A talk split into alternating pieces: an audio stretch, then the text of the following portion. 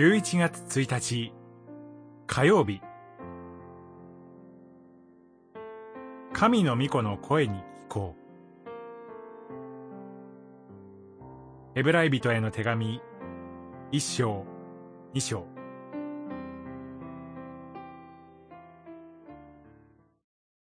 この終わりの時代には御子によって私たちに語られました。一章、二節。この手紙の著者名も、受信者たちがどこの誰なのかもわかりません。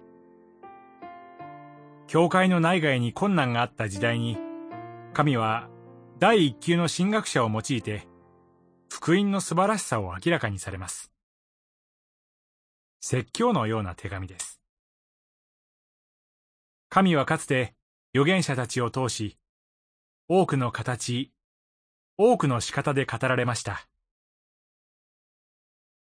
かつてとは、旧約時代のことで、今はどうでしょうか？この終わりの時代とは、新約時代です。神は、御子によって私たちに語られました。ご自身の完全な形である巫女により、究極的な言葉を語られました。いかなる預言者より偉大であり、見つかいよりも偉大なお方。預言者たちが待ちに待った預言が、巫女イエス・キリストにより成就したのです。巫女は十字架において死なれ、葬られましたが、三日目に死人の中から復活されました。天の父なる神の右に座しておられます。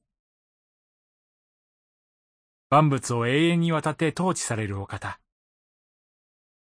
私たちを限りなく愛し続けていてくださる巫女です。この手紙は、巫女がどんなに素晴らしい救い主であるのかを明らかにしています。巫女は今も生きておられ、精霊と御言葉により、語り続けておられます。神の御子の声に聞こう。祈り。神様。